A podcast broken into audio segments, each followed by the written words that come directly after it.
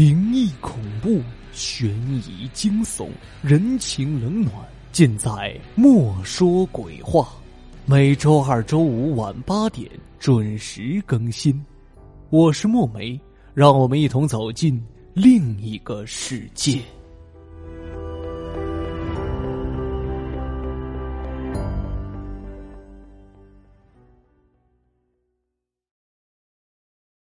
这个故事的名字叫。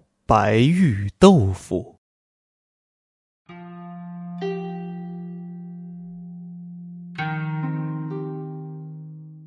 苏师傅独自经营一家规模很大的私房菜馆，和其他做餐饮的人不同，苏师傅的店里只有一个收银员和几个服务生，战斗在厨房一线的就只有他一个人。苏师傅的祖上是满清皇宫里的御用厨师，厨艺高超。因为继承了祖上的手艺，加上敢于创新，苏师傅总是能做出各种美味而少见的菜品。但是苏师傅脾气很古怪，以前曾经有几个年轻人来菜馆给他当学徒，可最后都没了踪影。大家猜想，人家一定是受不了这老头子的怪脾气而不干了吧？不过这也不足为奇，人家苏师傅毕竟是出身御厨世家大师啊。苏师傅的私房菜馆生意非常火爆，不管是平时还是节假日，都有很多客人光顾。因为苏师傅有一道秘制招牌菜——白玉豆腐，听起来是个很平凡的名字，但尝过这道菜的人都会为它的美味而倾倒。亮黄的鸡汤里漂浮着白的透明的块状物，咬一口鲜嫩多汁，甜脆可口，伴着鸡汤的浓香，诱人极了。这道菜显然不是用豆腐制作的，那些豆腐块一样的块状物白得干净透明，而且有一股淡淡的肉香味儿，吃起来有点像鱼豆腐，但又比鱼豆腐细腻爽口的多。许多食客都好奇的问：“这道菜是用什么东西做成的？”而苏师傅总是淡淡一笑，闭口不谈。小柳是个刚从旅游学院毕业的学生。在学校学的是烹饪专业，他爱好做饭，也喜欢品尝美食。一次同学聚会，大家来到了苏师傅的私房菜馆，大家点了很多菜，其中就有一道白玉豆腐。当小柳品尝过后这道美食后，立刻就被它独特的美味所吸引。洁白无瑕如碧玉的豆腐块，吸收了汤汁的浓香，变得饱满而温润，让人整个口腔都弥漫着美妙的味道。那天晚上，小柳自己就把那道菜吃了一大半。回家之后，小柳依然对苏师傅的白玉豆腐念念不忘。他的心里逐渐萌生了一个想法：拜苏师傅为师，学习做菜。当然，主要是为了学会白玉豆腐，顺便还能长长社会经验。于是，小柳又来到了苏师傅的私房菜馆。见到苏师傅，小柳便开门见山的说：“师傅。”请您收下我做徒弟吧，我想跟您学做菜。苏师傅看了看小柳，轻轻的摇了摇头，说道：“年轻人，做菜可不是说学就能学的，干我们这行其实很枯燥乏味的。我以前招收过几个学徒，但是后来他们都不辞而别了。你做好心理准备了吗？”您放心，我可以的。小柳拍着胸脯说。我在学校学的就是烹饪专业，我也立志以后要做一名厨师，所以我早就做好吃苦的准备了。师傅，你就收下我吧，我一定会认真的向您学习做菜的。见小柳态度诚恳，苏师傅笑了，他拉起小柳的手，语重心长的说：“呵呵小伙子，我收下你了，你可一定要好好干呐。”小柳用力的点了点头，露出了欣喜的笑容。于是，小柳成了苏师傅的徒弟，每天帮着苏师傅切菜配料，着实为苏师傅减轻了不少压力。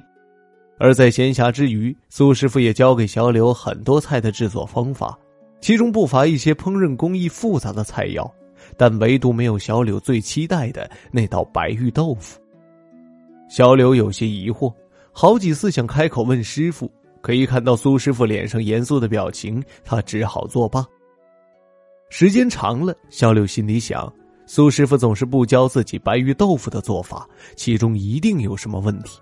难不成这是师傅的看家本领，不传外人的？平时师傅买了什么菜，自己都是知道的。可是唯独白玉豆腐是师傅直接从厨房后面的院子里拿出来的，在锅里稍微加工一下，就直接端上桌。而且苏师傅嘱咐过自己，不让自己接近后院。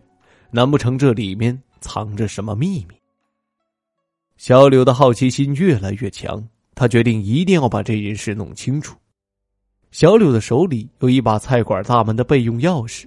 于是他决定趁打烊以后溜进后院一探究竟。这天晚上十点多钟，客人都逐渐走了，苏师傅和小柳也锁上了店门。可是小柳却没有走，他躲在不远处的一个屋檐下，看着苏师傅渐渐走远后，小柳蹑手蹑脚的回到了店门前，把门打开，走了进去。一进门，小柳就直奔后院而去。院子里一片漆黑，似乎散发着一股腥臭的味道。小柳一边打着手电，一边用鼻子搜寻那味道的来源。不一会儿，他就发现那股腥臭味是从院子的西南角一个屋子里传来的。于是，小柳打着手电慢慢摸了过去。走到屋子前，小柳愈发觉得那种味道越来越浓重。屋子有两道门，一道铁门，一扇木门。大概是师傅粗心了，都没有上锁。于是小柳很轻易的把铁门拉开，推开木门走了进去。一进屋子，一股强烈的刺鼻腥臭气立即涌了出来。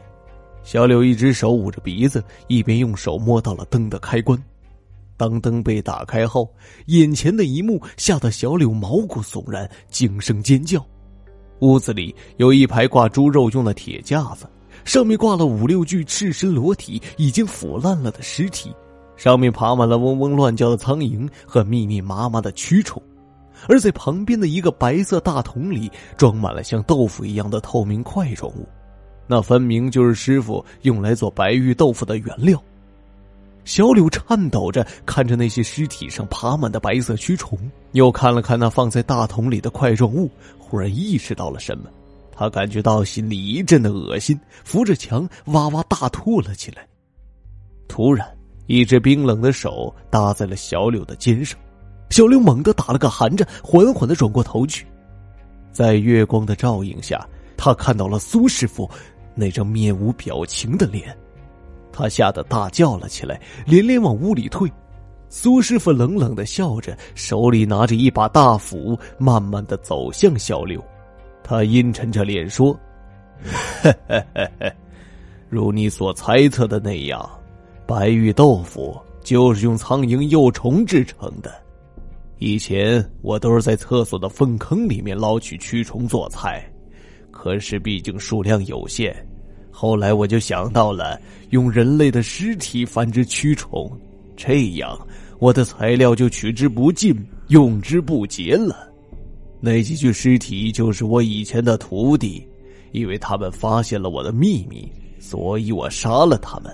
现在你也知道了事情的真相，所以你就留在这里陪着他们吧。苏师傅的眼睛忽然变得血红，他猛地举起手中的大斧，用力劈向了吓得不知所措的小柳。